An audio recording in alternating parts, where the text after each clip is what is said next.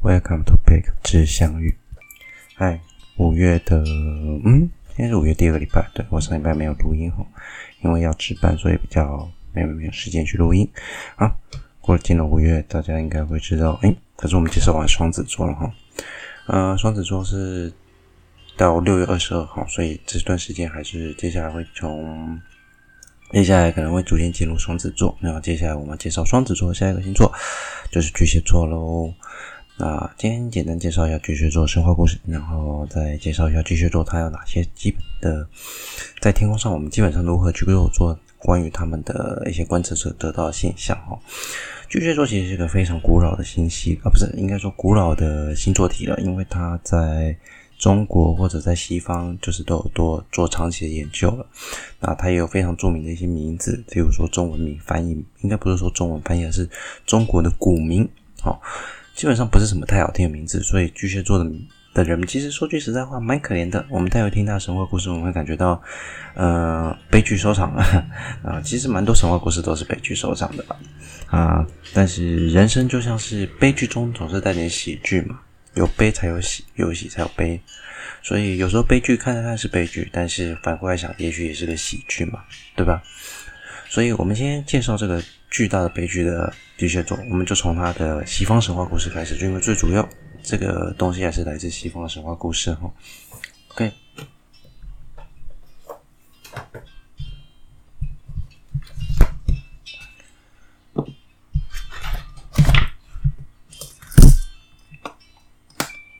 巨蟹座的英文呢、哦，叫做 Cancer。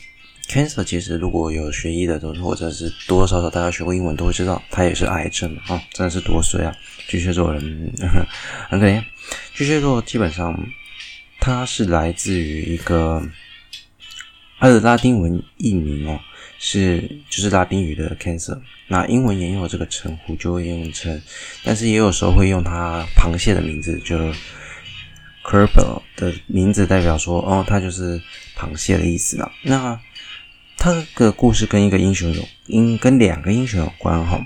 那一个英雄是柏尔修斯，然后呢，柏尔修斯跟他的妻子阿尔卡伊呢，会有有一个美丽的女儿叫做阿尔克莫涅。这个少女呢，没多久，当然就被宙斯看上。那她被看上之后，她乔装成了宙斯，乔装成她的丈夫，与她结合，并且将夜网延长了三倍。那与阿尔克涅呢，就生下一个孩子，这孩子呢就取名为阿尔克德斯。那阿尔克德斯因为遗传了天使很强大基因哈，在年幼的时候就有神力。那说句实在话，那这个孩子呢，一直被赫拉很讨厌。因为赫拉是宙斯的妻子嘛，那赫拉但就不喜欢这个野种。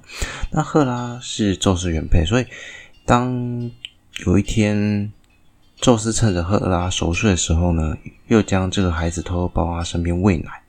他想说让阿尔克德斯获得比天生神力更强的力量，结果没想到这个乳汁就散洒在夜空中，形成了所谓的 Milky Way。OK。这也就是 Milky Way 的由来哈。那下次，诶，我之前好像也讲过，Milky Way 就是来自天后这个赫拉的乳汁所喷出来的一个形状。那叫银河啦，其实为什么我们现在叫银河系哈？因为我们以前过去看到银河的时候，是看到一个洒在天空的一个像道路一样的，像乳汁啊，它就是说形容像乳汁，就是洒在天空中的道路，所以叫 Milky Way。当然，那这我们现在知道，那是银河系周边的一些。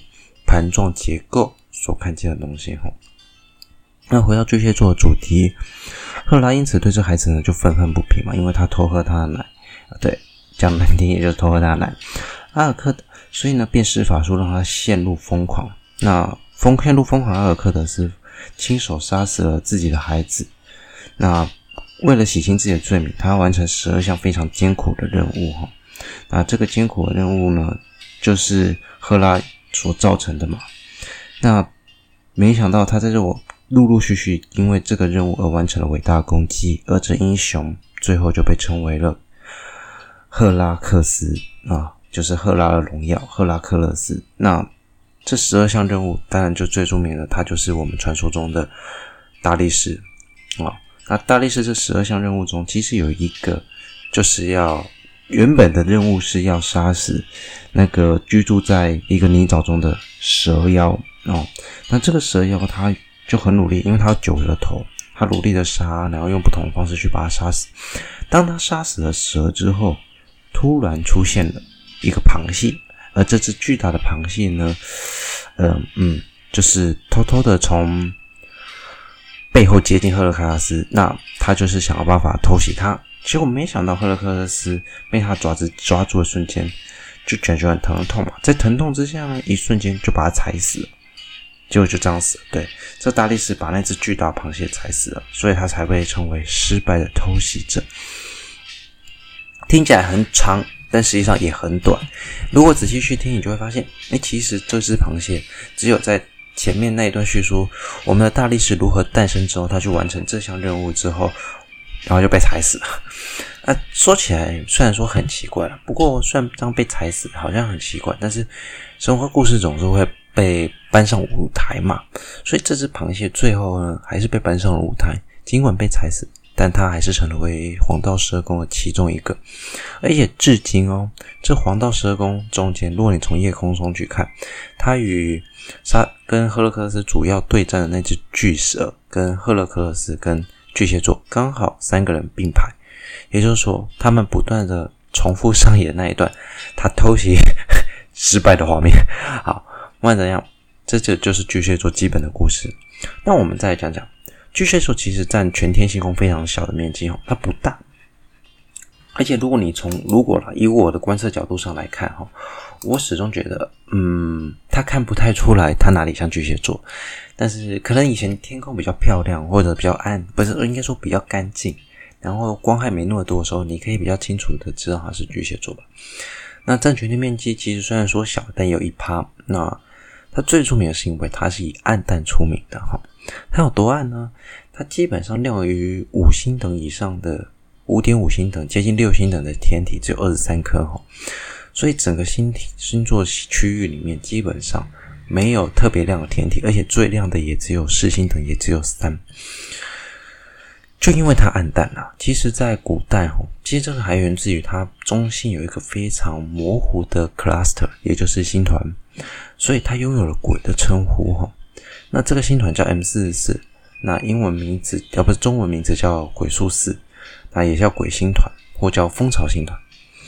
古中国古代呢，因为它非常暗淡，基本上它代表了，而且如果你其实在没有光害或者怎样，你可以看得清楚的时候，其实你还是看不太清楚巨蟹座，你还是会看到一团雾雾的东西，一团白白在那里而已。所以中国古代人就叫它积尸气，也就是尸体的尸的气体，它完全不明显。完全非常混乱，你无法真正的去观测到它。那可能有几个原因嘛？其实我们如果去看一下，它就应该是 dust 或尘埃，就是尘埃去做造成的影响，以及这个星团可能因为非常久远、非常古老，它们有一些天体不够明亮啊，造成一些模糊的现象，这都是可能的原因。那下一半我们就来简单介绍一下这 cluster 到底。是怎么样的外形？然后它为什么又让它挂上了鬼的名称？哈，当然鬼的名称就是因为它很暗淡吧。OK，好，今天简单说明一下短短的巨蟹座故事，蛮短的，然后蛮悲惨的，就是巨蟹座可能会觉得说，诶，我的英文名字像癌症，然后我又是一个偷袭失败者，然后星座名称又没有很好听，就是作为中文名字来讲，也不是很好听。但这也是一个笑话嘛，对吧？嗯，没有，就是可以分享出去。因为我本身也是巨蟹座，所以我觉得虽然看起来好像蛮特别，但是也很有趣，对吧？我们用鬼的称呼，走出去就跟人家说：“哎，你知道巨蟹座是鬼吗？”OK，那另外觉得一起就是最近这疫情很严重啊，感觉有点散出去了，所以保重大家，各位身体健康啊，在台湾就不要乱跑啊，大家在家休假嘛，嗯，好，就这样喽。我是费我们下周见，拜拜。